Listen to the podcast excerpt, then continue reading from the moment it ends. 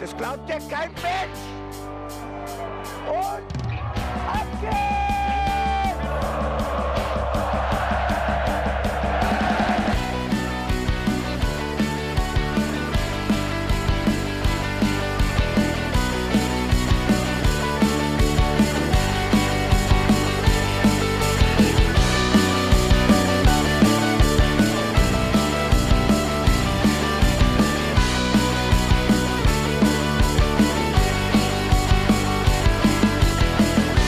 Hallo und herzlich willkommen zum Hinterhofsänger-Talk. Es ist der Sonntag nach dem Auswärtsspiel beim FC Bayern München, unserer 05er. Ich weiß nicht, wie es dem einen oder anderen von euch geht. Ich bin auf jeden Fall froh, dass ich wie immer die beste Gesellschaft an meiner Seite habe. Mein Name ist Felicitas Boos und bei mir sind Jan Budde und Benedikt Engelberts. Hallo. All Gute. Gute. Und wir haben uns heute tatkräftige Verstärkung eingeladen. Wir freuen uns, dass er Zeit für uns hat. Hallo, Danny da Costa.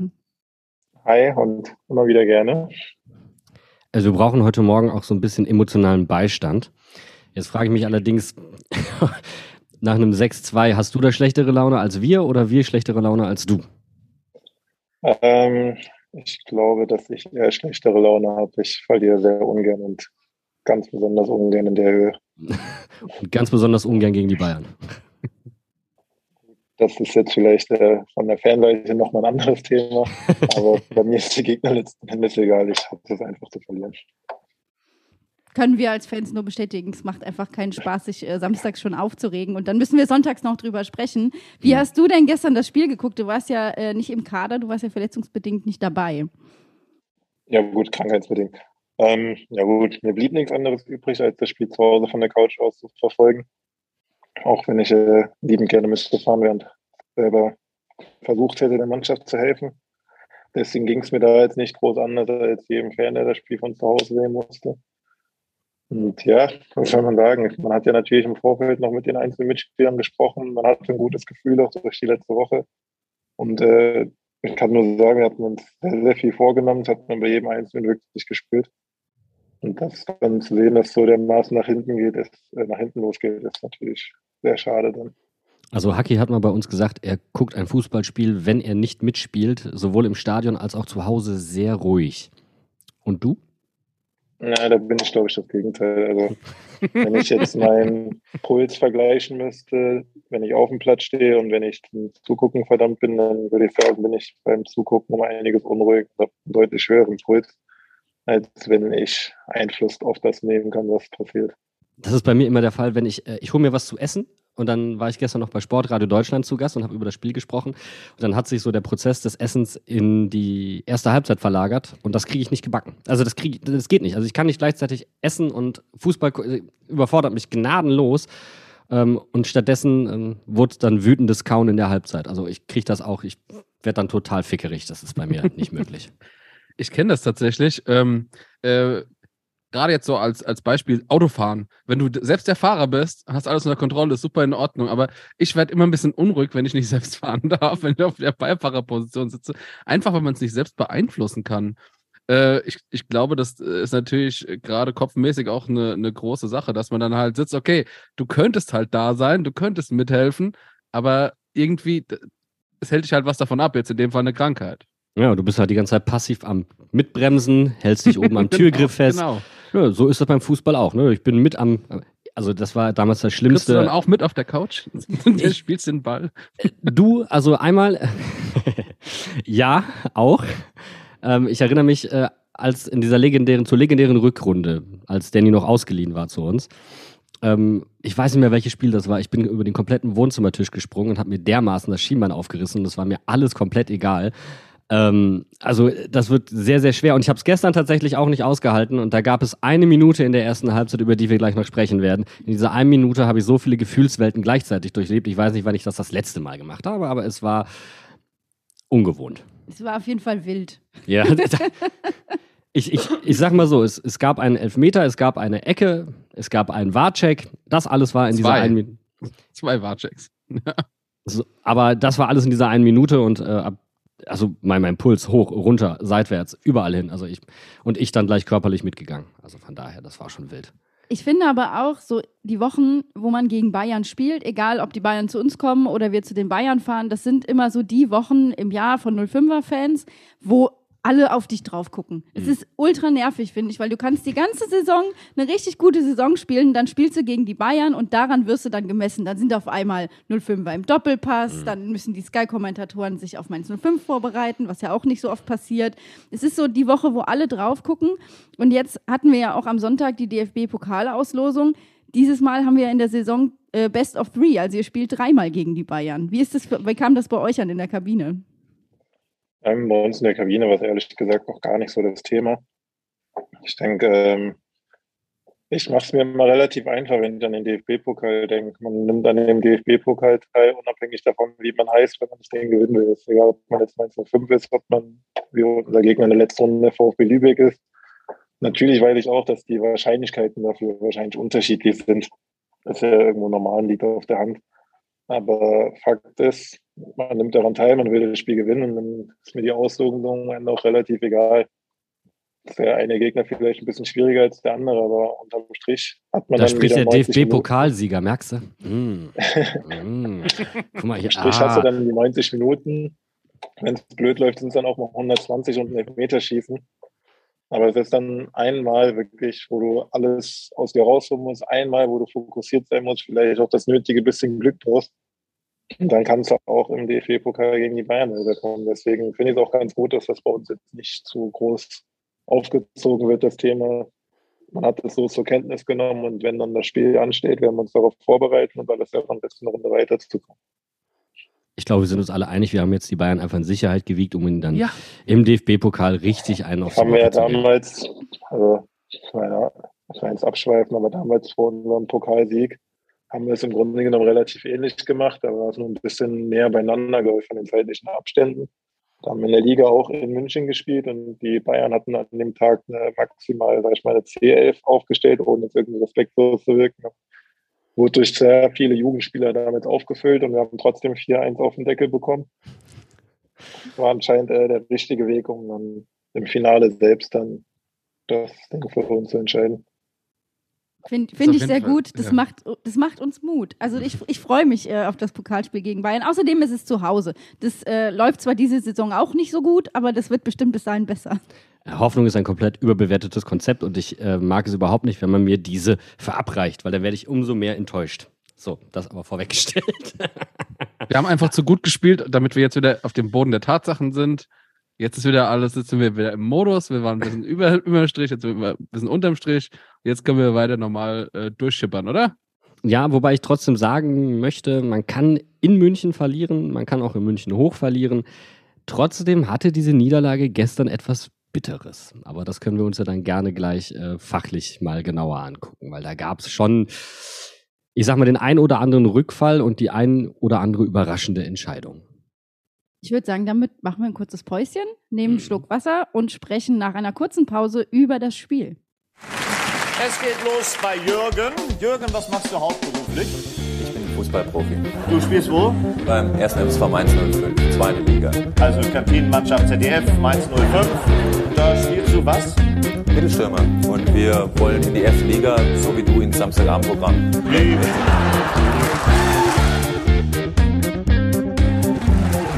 Jürgen, du hast das Spiel verstanden. Es ist ganz einfach. Wir machen alles falsch.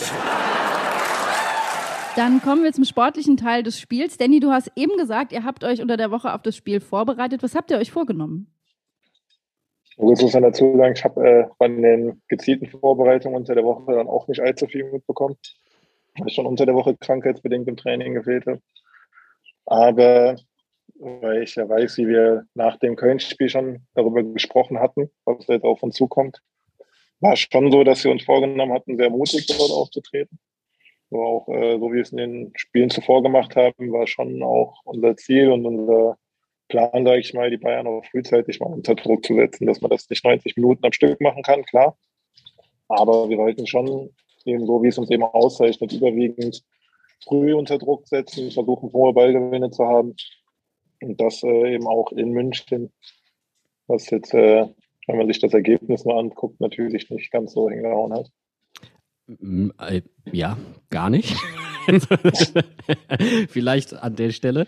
Ähm, ihr habt. Ja, gar nicht stimmt in dem Fall zum Beispiel auch nicht. Ja, nicht gar nicht. Weil das äh, zweite Tor ist dann genau, natürlich ist es ein Fehler am Ende des Tages.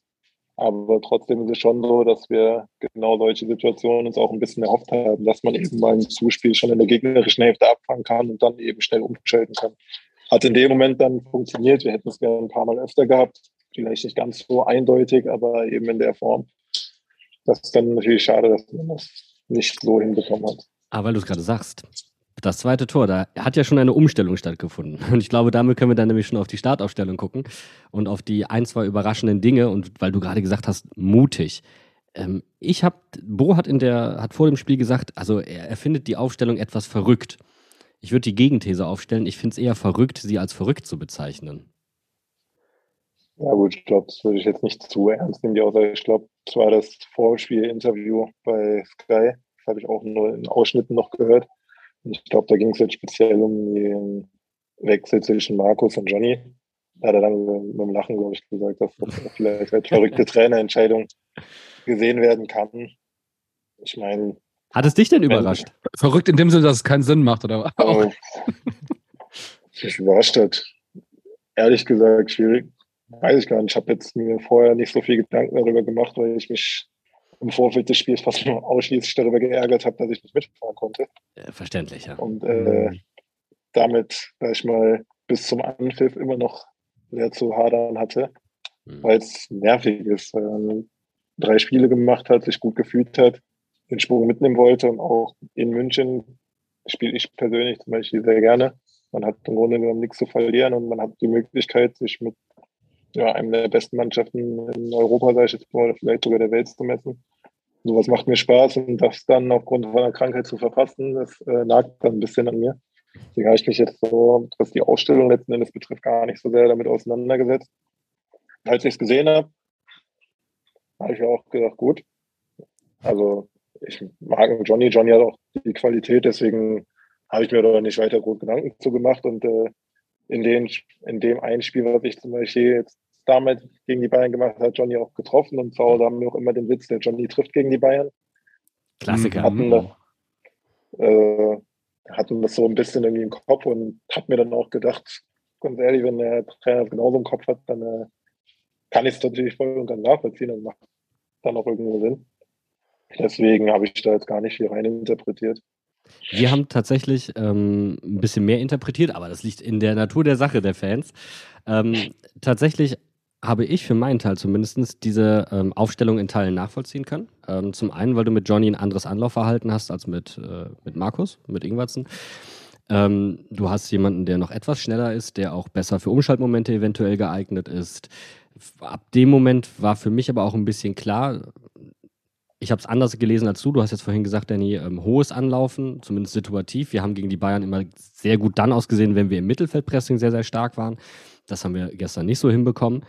Ähm, aber ich habe schon damit gerechnet, dass wir Probleme bekommen werden, vorne anzulaufen oder hinten anzulaufen und hatte so ein bisschen das Gefühl, hu, ein Spieler, der in vier von vier Spielen trifft, das ist für Mainz 05 äh, nicht üblich, den draußen zu lassen, ist für mich fast die defensivere Variante, als den aufzustellen. Und ich fand tatsächlich die Aufstellung deswegen etwas weniger mutig. Ich habe mich halt auch genau das gefragt. Du hast, du hast einen Spieler, der offensichtlich einen Lauf hat, der trifft, einen Stürmer, der für Mainz 05 trifft. Da haben wir auch öfter mal das Thema, ähm, dass der dann sitzen bleibt auf der Bank. Ähm, gut, muss man einfach mal gucken. Für mich war einfach das Bittere, und da kommen wir auch auf das, was du eben gesagt hast, Danny. Ihr wolltet ähm, die Bayern früh unter Druck setzen. Wenn ich mir jetzt die ersten zehn Minuten vom Spiel angucke, muss ich sagen, das habe ich jetzt nicht so gesehen. Also da hat es für mich eher so gewirkt, als hätten die Jungs nochmal ja, quasi wach werden müssen nach dem Motto, okay, wir spielen hier gegen die Bayern in der Allianz Arena wir legen da mal los. Tatsächlich erst nach dem Gegentor hat sich wirklich das, das Spiel von uns überhaupt entwickelt. Vorher war einfach nur super defensiv und die Bayern haben die ganze Zeit den Ball hinterher gepasst, hatten zwei, drei Chancen sogar schon. Ähm, und äh, also ich hab, als ich das gesehen habe, habe ich mir schon stark Sorgen gemacht, muss ich ganz ehrlich so sagen.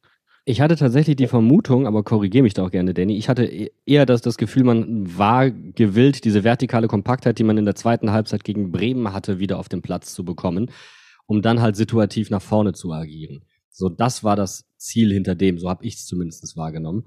Und ähm, ja, gut, also ich muss, ich muss natürlich jetzt dazu sagen, ich habe ja die Abschlussbesprechung vorm Spiel natürlich nicht mitbekommen. Also kann ich jetzt nicht äh, sagen, die Ansage war ganz klar, wir laufen vorne an. Nur sage ich jetzt mal, ich, man kann es für mich, finde ich, relativ schnell und einfach am Verhalten des Außenverteidiger erkennen, ob man jetzt vorne anlaufen wollte oder nicht. Und wenn ich dann sehe, dass der Siller, also Silvan Wittmer, ich weiß nicht, ob alle Sille so geläufig finden. Nein, Das wir, habe ich wir, haben tatsächlich noch Silvan, nicht gehört. wir haben Silvan auch schon persönlich kennengelernt, auch länger mit ihm gesprochen. Ähm, er war ja bei uns äh, äh, beim Fanclub-Treffen dabei. Äh, Das ist interessant zu wissen. Danke. Dann, äh, falls er das jetzt nicht so cool findet, an der Stelle tut es mir leid. Für mich ist es halt Sille, weil wir in der Mannschaft ihn halt so nennen. Und wenn ich dann sehe, dass er im Grunde genommen fast bei jeder Situation versucht rauszukommen und äh, auch den linken Verteidiger, in dem Fall von The Davis, schon unter Druck zu setzen, dann würde ich schon sagen, dass das eher der mutigere Ansatz ist. Genau wie auf der anderen Seite der Aaron auch jedes Mal versucht hat, äh, Druck auf den Außenverteidiger auszuüben. Und finde, daran kann man relativ schnell erkennen, ob man jetzt vorhat, den Gegner früh anzulaufen oder nicht. Jetzt hast du zum Beispiel Bremen angesprochen.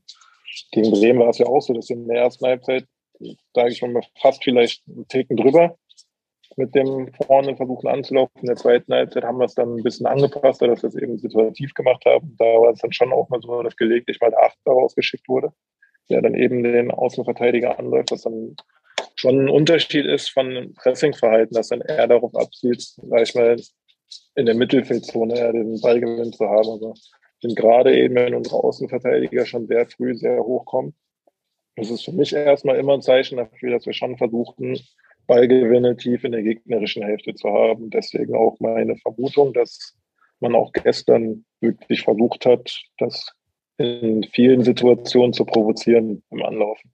Das dann am Ende nicht geklappt hat, das hängt dann an vielen Dingen. So gegen die Bayern, die haben die Qualität, das auch unter Druck zu lösen.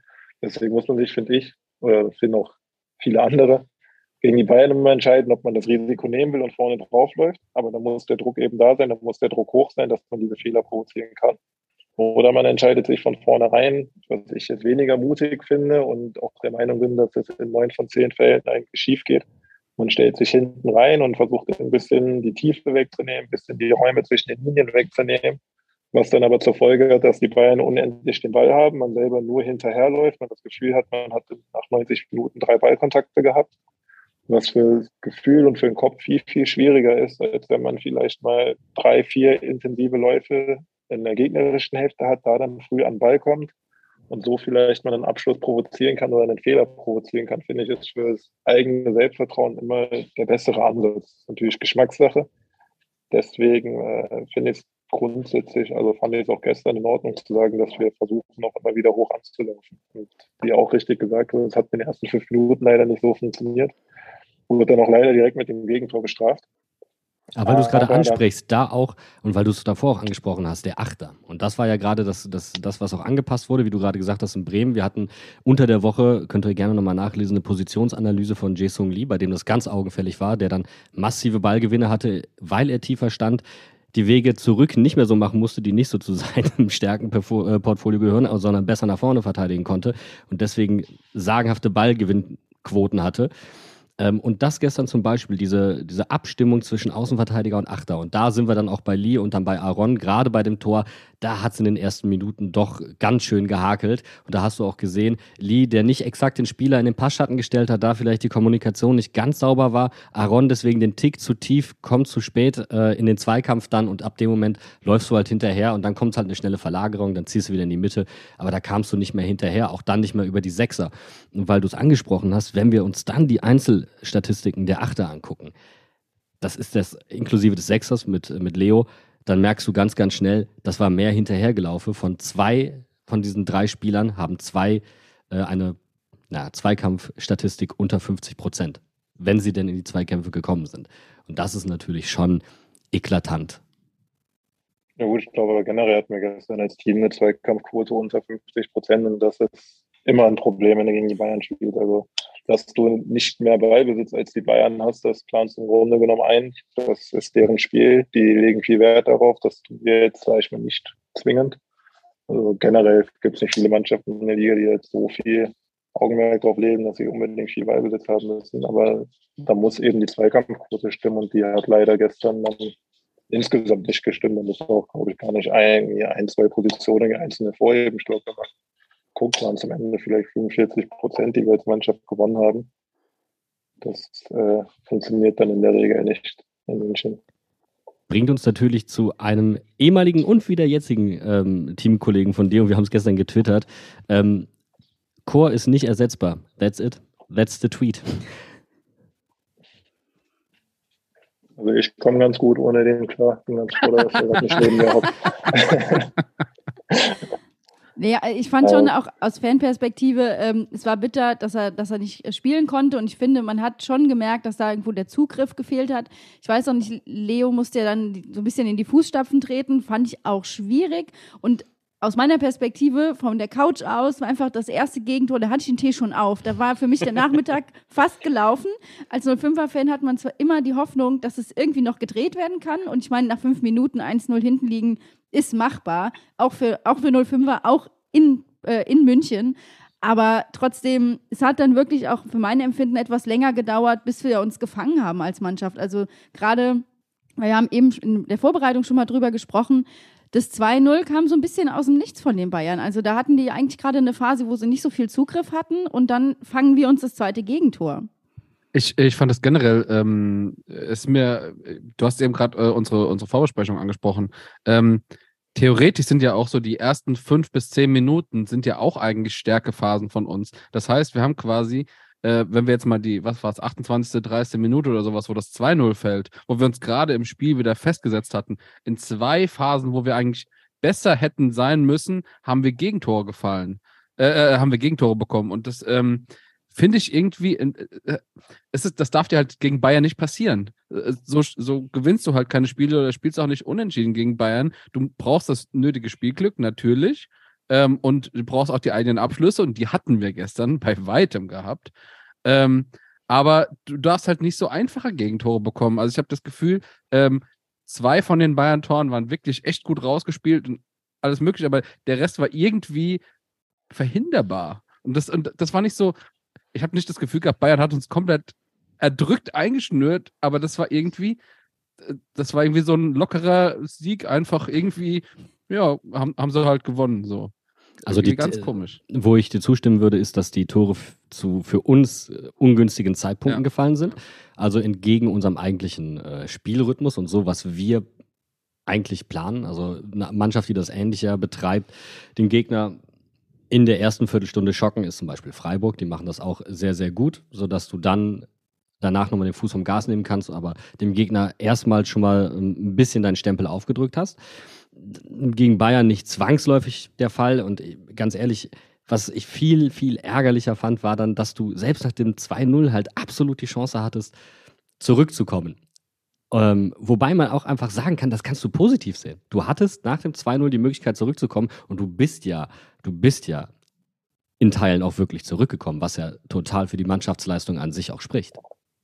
Ja, ich finde ein bisschen immer das Problem, wenn das Ergebnis am Ende so deutlich ausfällt, dann ist es nicht schwierig draufzuhauen und zu sagen, das ist schlecht, das ist schlecht, der war schlecht, der war schlecht und im Grunde genommen waren alle schlecht. Das ist äh, relativ simpel und passiert dann auch sehr schnell und äh, ja, es ist dann schwierig, sage ich mal, als Spieler dann großartig zu widersprechen, weil am Ende steht halt immer noch 2 zu 6 auf der Ergebnisliste.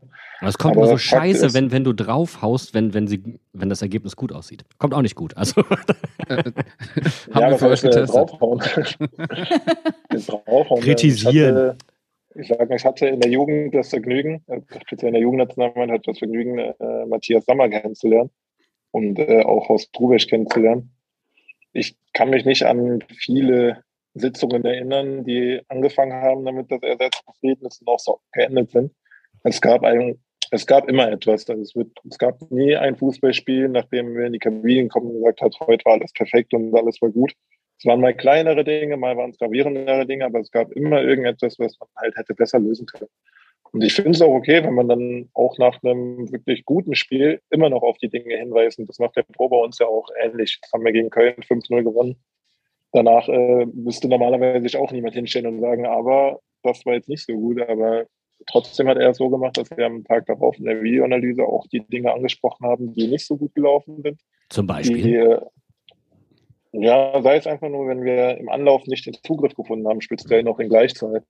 Wo es äh, dann in Köln dann doch zu einfach war, sich durchzuspielen. Ich glaube, sie hatten dann sogar mal, mal gefähr gefährliche Hereingaben, die dann auch zu Toren hätten führen können, die es an dem Tag durch das nötige Spielglück und vielleicht auch dann im letzten Moment dann noch die nötige Entschlossenheit, das zu verteidigen oder einen gut aufgelegten Torhüter nicht zu Gegentoren geführt haben. Aber verschweigen äh, tun wir sowas dann nicht und ich finde es auch wichtig, weil sonst passiert es eben, dass man aus dem Spiel rausgeht, rosa-rote Brille auf und denkt, boah, wir sind die Besten, alles super gewesen und äh, wow, wenn die Bayern kommen, die hauen wir gleich auch noch weg.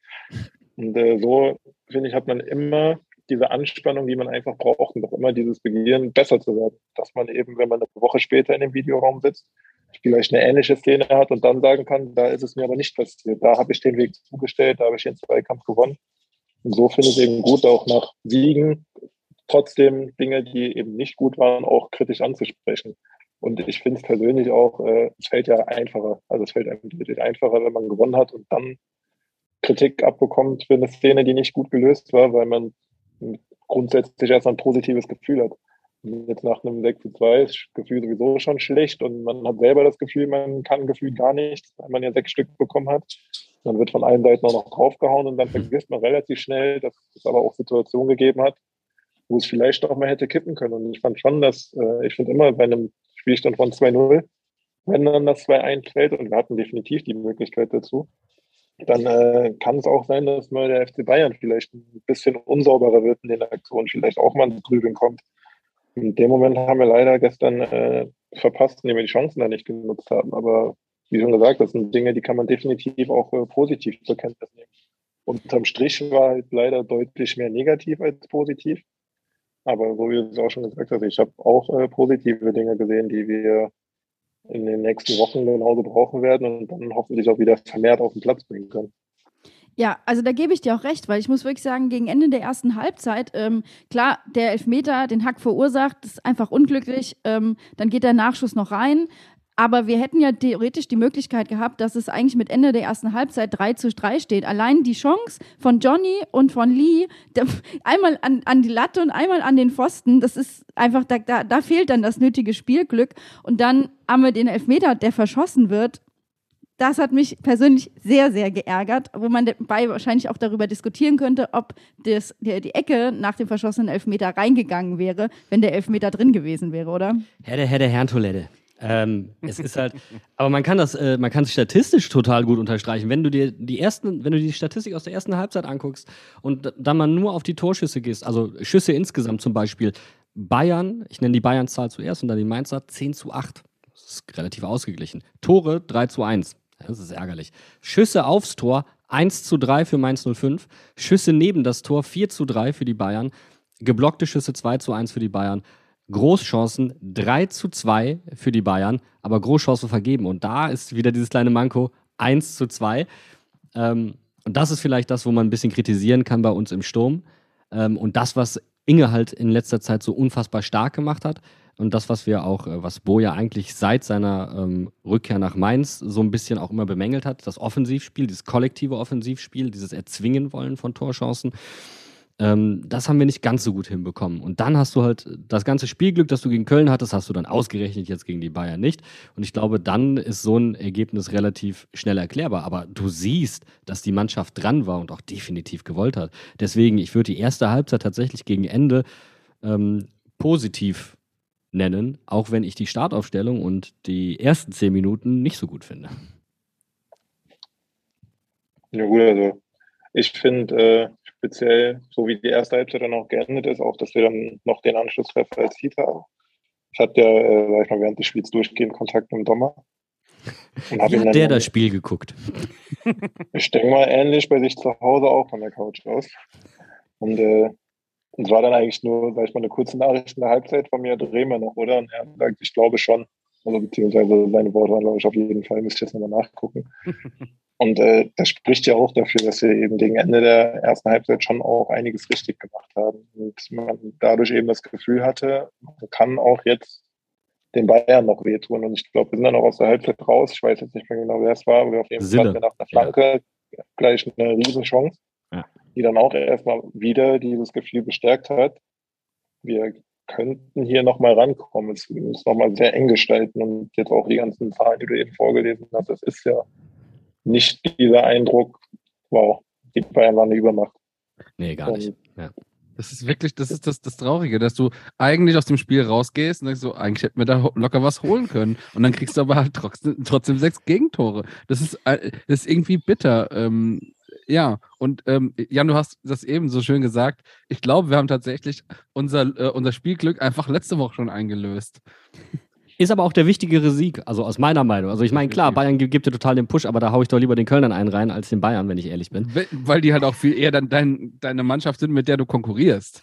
So, das ist genau der Punkt. Außerdem sind Spiele gegen Köln irgendwie immer legendär. Das hatten wir ja auch schon vergangene Woche. Deswegen, ähm, und gegen die Bayern gewinnen wir in der Regel zu Nur, Hause. weil ich ein ehemaliger Leverkusener bin oder seht ihr das? Nee, nee, das, sind wir, das ist, also wir haben regelmäßig irgendwelche äh, Besucher aus Köln, äh, mit denen wir Spiele zusammen gucken. Äh, ich habe äh, einige Kumpels da oben. Ähm, irgendwie die letzten paar Jahre, die Spiele haben alle so ein gewisses Etwas. Ja, einen gewissen Unterhaltungswert. Egal, Und ob auch sich, irgendwie ob, alle Freitagsabendspiele oder so. Es- Ja. ob sich die Co-Trainer an der Seitenlinie fast auf die Fresse hauen. Das könnte mal passieren. Eventuell hat ein Spieler einen anderen Spieler hinterher sehr rührend und äh, plakatreif getröstet, ähm, weil noch legendär in der letzten Minute von Leo das Ding an den Innenpfosten geschossen wurde. Ähm, die Kölner haben eventuell zweimal gegen uns Europa klar gemacht. Also das sind so, das ist in, in Summe, sind das einfach sehr, sehr coole Spiele. Also das, was ich erlebt habe, kann ich so bestätigen. Aber das ist ja bei den Spielen gegen Bayern auch so. Also ich weiß ja nicht, ich glaube, jeder, jeder Verein hat immer so, wenn es, ich habe schon mal eingangs gesagt, wenn man gegen die Bayern spielt, gucken alle drauf. Aber als 05er, du siehst ja immer die gleichen Szenen. Du siehst immer die Bruchweg Boys. Du siehst immer das Spiel 2016 in München. Die Hochzeit von wir- Harald Strutz. wirklich wahr. Du siehst, das habe ich jetzt gestern auch, äh, ich habe ich hab, vor allem habe ich das ja auch gesehen, aber du siehst nochmal das Co-Produktionstor von Bo und Schupo. Mhm. Ähm, das sind so Sachen, als Mainzer hast du wirklich immer das Gefühl, du kannst was reißen. Plus, wir haben eben über das Ende der ersten Halbzeit gesprochen. Ich muss da nochmal emotional drauf eingehen. Du bist ja, also Jan, ich habe dich auf der Couch beobachtet. Ich habe so in der 40. Minute, äh, ich habe parallel Focaccia gebacken. Da habe ich gesagt, ich kümmere mich darum, da kann ich noch was reißen, dass was gelingt. Da wusste ich nicht, was mir bevorsteht, bis ich dich aus dem äh, Wohnzimmer einfach schreien gehört habe. Ja, also ähm, ich habe eventuell ins Kissen gebissen und habe dadurch das, ähm, den Anschlusstreffer verpasst. Also wirklich, es war, ich, ähm, das waren so viele Emotionen gleichzeitig, äh, weil ähm, vielleicht fangen wir mit der, mit der Schiedsrichterentscheidung an. Also Welcher, die erste oder die zweite? wir reden über die von Sven Ulreich. So. Ähm, das ist, weil die andere ist eigentlich, glaube ich, relativ unstrittig. Ja. Aber die hier ist diskussionswürdig. Äh, kurze Anmerkung dazu, zu der Grätsche, da musst du nicht runtergehen, da probierst du zumindest mitzugehen und den Weg nach innen zuzumachen, da die Grätsche auszupacken, ist schon ein hohes Risiko. Aber bei der anderen Szene, Ulreich, wie letzte, letzte Woche hatten wir Inge, man kann nicht sagen, ob er den Ball berührt hat oder nicht, der ist drin. Hier kannst du zumindest sagen, er hat den Ball zumindest nicht ausreichend berührt, als dass er jemand anderem ins Gesicht springen darf. Für mich war es ein Elver. ganz, ganz ohne Fanbrille war es ein Elfmeter für mich. Trotzdem fand ich ihn witzig, um ehrlich zu sein. Bo hat auch den Kopf geschüttelt, gell? Hat sich wirklich das Spiel wahr. nochmal angeguckt so, was? Ja, und ähm, das ist dann wieder diese Situation, wo dann die ganzen Mythen rauskommen. Äh, Im Fünfer ist, äh, hat der Torhüter einen besonderen Schutz? Nee, hat er nicht. Ähm, also für mich war es ein Elfmeter und dann diesen Elfmeter verschießen. Also, und dann die Ecke daraus. Also, wie gesagt, ich war hoch, runter, seitwärts. Mein Puls ist komplett eskaliert. Ich wusste überhaupt nicht mehr, wohin mit mir. Und dann fiel dieses Tor und ich stand da noch mit diesem angekauten Kissen in der Hand und habe das Kissen in die Luft gehalten. Es war, war wild. Ich habe ich hab einen Hass-Tweet geschrieben gerade, wer das Tor gefallen ist. Und habe das Tor dementsprechend auch verpasst. Also, äh, ja, du, du sagst es schon echt gut. Wirklich, ich, hatte, ich wollte was richtig Böses schreiben. Seit Und Elon Musk da ist, erlaubst du dir alles oder was? Richtig, das ist richtig. Ja, aber ich, ich konnte es dann noch, noch rechtzeitig umbiegen, aber also irgendwie, dieser verschossene Elfmeter hat mir die Freude dieses Tores beraubt. Wirklich, der hat mir, also ich habe das dann zwar gefeiert, aber das hat mir einfach, ähm, und vielleicht, ich kann ja nochmal, ich habe das da tatsächlich dann hinterher auch getweetet, ähm, noch während der VAR das gecheckt hat, habe ich zu meinem Vater neben mir gesagt, Johnny wird verschießen. Und er so, hä, aber der schießt doch gar nicht. So, doch, der wird schießen und der wird ihn auch verschießen. Und das war, das war so klar wie Kloßbrühe, dass dieser Elfmeter nicht reingeht. und ich wusste auch, dass er schießt. Es war, ganz ehrlich, es stand in den Sternen vorher. So, so wie, du siehst noch Johnny, wie er schießt, der hat noch den Schmarren von Ulreich im Gesicht. Da frage ich mich halt, hat Johnny dieses Tor einfach zu viel gewollt, nachdem er letzte Woche sein Tor aberkannt bekommen hat? Mhm. Wollte er zu sehr der Johnny sein, der immer gegen Bayern trifft? Gute Frage. Weiß ich jetzt nicht, ob er selber auch so denkt, ich bin der Johnny, der immer gegen die Bayern trifft. Ich denke, Von euch schon so angestachelt, weißt du, so, so in, in den Elfmeter reingemobbt quasi. ja, aber ich denke, das ist grundsätzlich einfach ein normales Stürmerverhalten. Ich glaube, jeder Stürmer, der mal längere Zeit nicht getroffen hat, sehnt sich dann nach diesem Erfolgserlebnis, braucht es dann auch einfach, um sich das nötige Selbstvertrauen wieder zu holen, wieder in einen Flow zu kommen. Deswegen war das auch für mich vollkommen Ordnung, dass er sich hingestellt hat und gesagt hat, er nimmt die Verantwortung, haut den Ball vom Elfmeterpunkt rein. Deswegen vollkommen fein damit. Wird jetzt nicht der letzte Elfmeter gewesen sein, der verschossen wird. Ich denke auch, Johnny wird in seiner Karriere noch den einen oder anderen Elfmeter verwandeln und genauso verschießen. Deswegen würde ich es gar nicht zu sehr an die große Glocke hängen. Zumal wir das Glück hatten, dass die nachfolgende Ecke auch direkt äh, genutzt wurde von uns. Deswegen mal, kann man über den Elfmeter letzten Endes dann doch äh, ein bisschen hinwegsehen. Aber schnell ausgeführte Ecken. Das ist nicht das erste Tor nach einer schnell ausgeführten Ecke, sondern ich glaube das zweite oder dritte. Gegen wen war das? Dela kurz auf Lee, Lee flankt Augsburg. rein. Augsburg. Aber Aaron flankt auf Lee, meine ich. Genau, so rum war es. Aaron flankt auf Lee. So war, so war die Kausalität da. Ähm, das gefällt mir tatsächlich, dass nach, das war auch kurz nach einer Großchance, dass äh, ihr da als Mannschaft in dem Moment gierig genug seid, um dieses Momentum wahrzunehmen und zu nutzen. Und dann bei einem Standard. Wenn der Gegner eventuell diesen Moment denkt, "Puh, kurz durch, Arm im Ball ist im Aus, ich kann kurz einmal Luft holen, ich kann mich sortieren. Nee. Direkt wieder dran, direkt schnell ausgeführt. Der Fan ist noch in einer ganz anderen ekstatischen Welt unterwegs, wie ich zum Beispiel. Sieht noch gar nichts, schmeckt noch nach Kissen alles. Doch, das Ding ist drin. Und das finde ich ziemlich stark und ist auch für mich wieder äh, ein Indikator dafür, ähm, dass, äh, das ist so eine Weiterentwicklung, die man unter Bo definitiv spürt, die Mannschaft ein besseres Gefühl und Verständnis für gewisse Spielsituationen bekommen hat und eben nicht abschaltet. Und das finde ich auf jeden Fall auch etwas, was man herausstreichen muss. Auch wenn man jetzt 6-2 gegen die Bayern verloren hat, ist das für mich auf der Habenseite.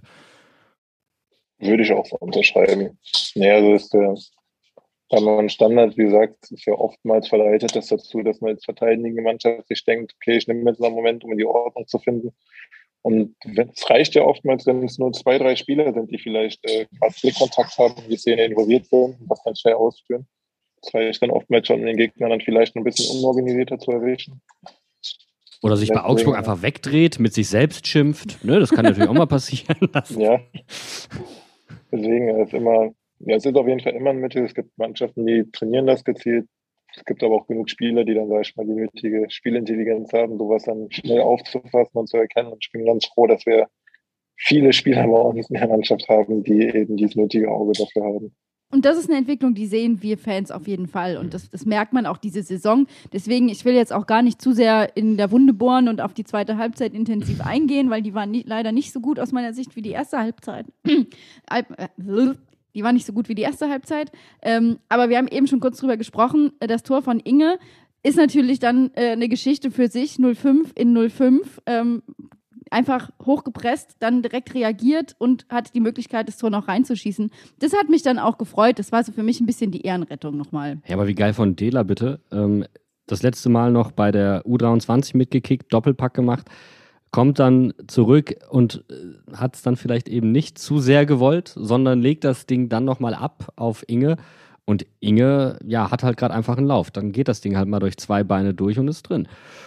Das, äh, finde ich, spricht dermaßen für Dela in dem Moment und es freut mich zu sehen, dass man auch diese Entwicklung wahrnehmen kann. Also auch wieder etwas ein dickes Plus auf der Habenseite. Da freut mich auch der Blick in die Statistik, weil Das war der, das einzige Mal, wo Dela den Ball hatte. Er hat einen Pass gespielt, er hat eine Balleroberung in der Statistik. Das ist wirklich, diese, dass er das auch uneigennützig macht, weil er hätte auch direkt abziehen können. Das sind, sind wir uns einig. Ähm, so wie er den Ball erobert, ein Schlenker oder was, und dann kann er den auch reinmachen.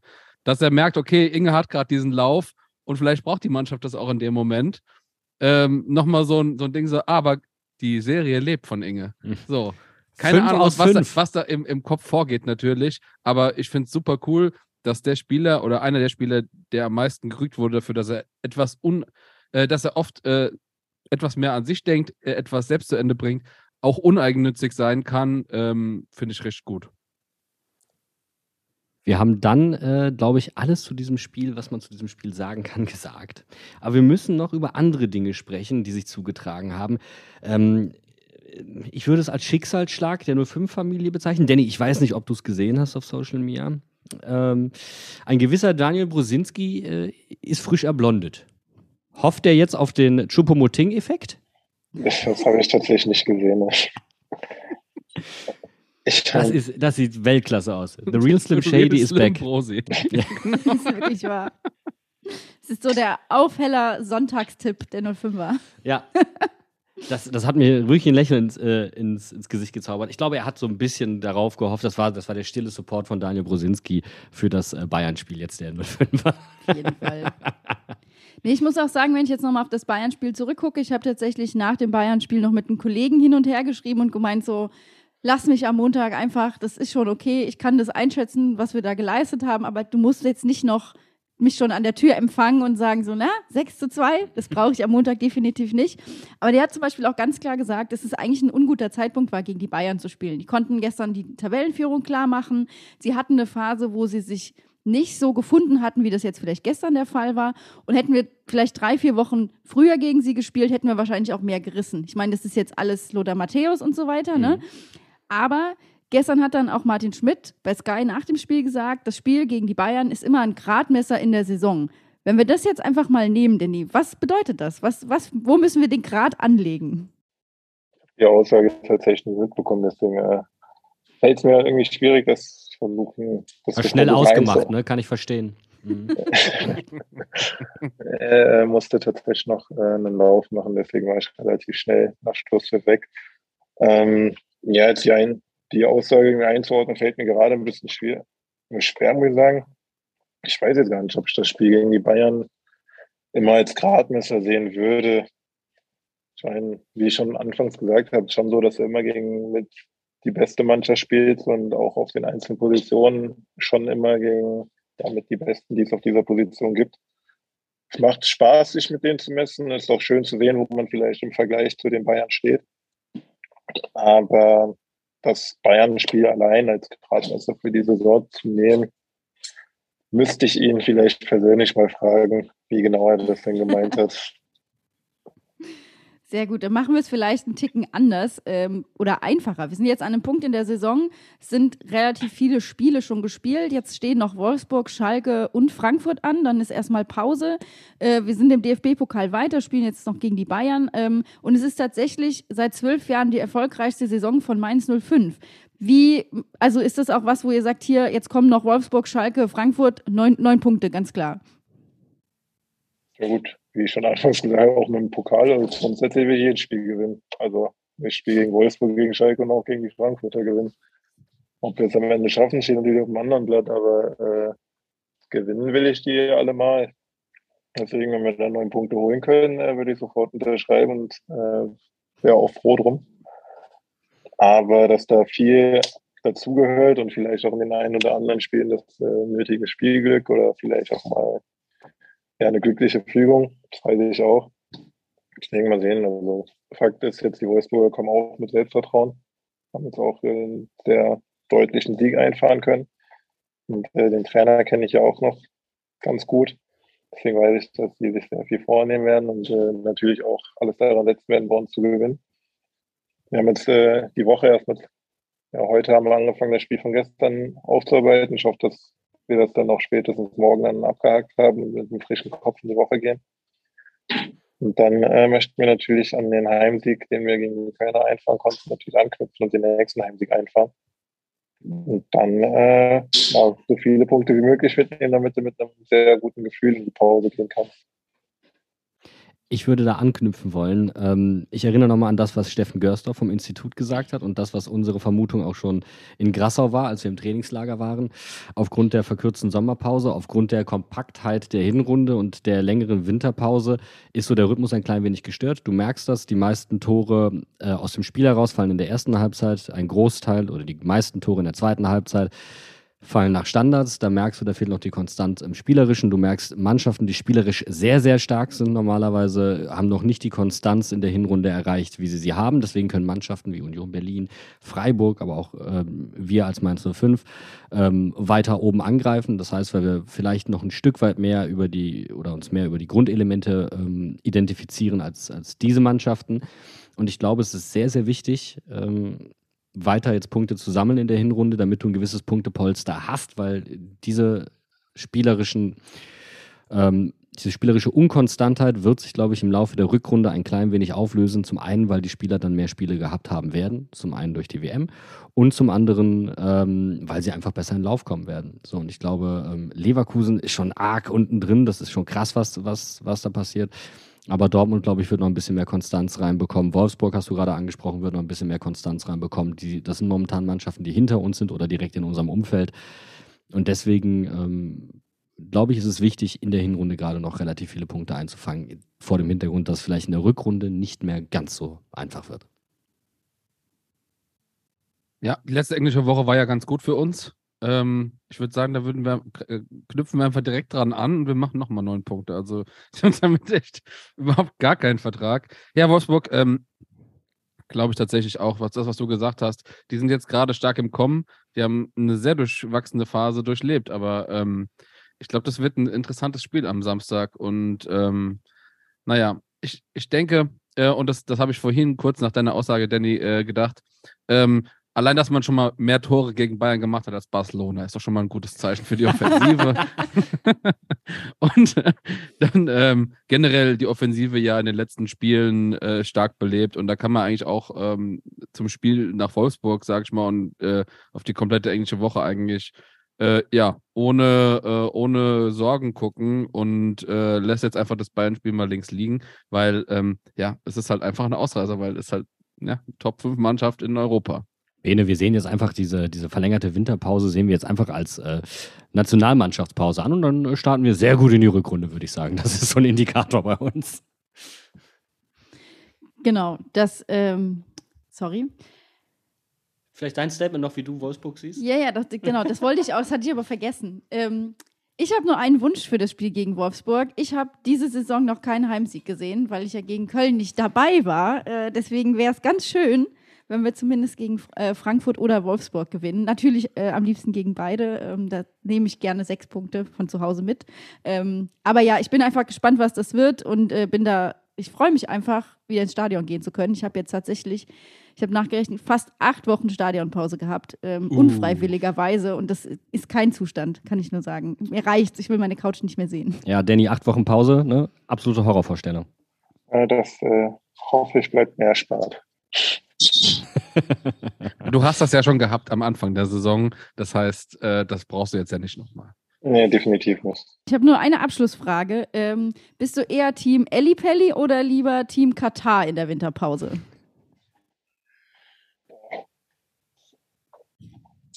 Hm, eigentlich muss darf ich wahrscheinlich gar nicht so laut sagen. Ich gucke also nie, wenn wir spiele.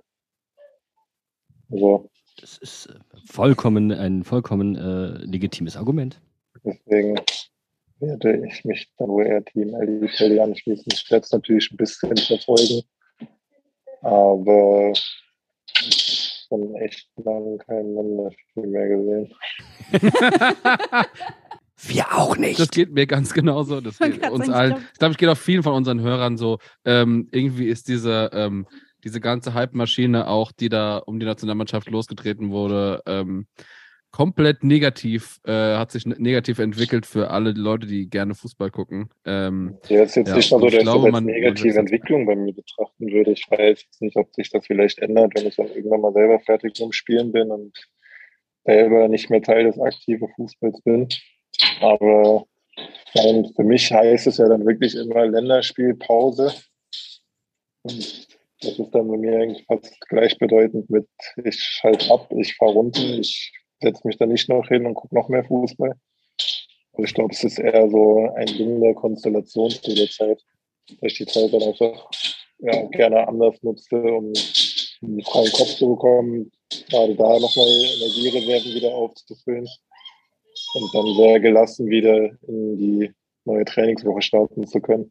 Deswegen gehen die Spiele. Und die Zeit mit der Familie verbringt, die dich jetzt auch gerade lautstark einfordert und das Genau. vollkommen zurecht.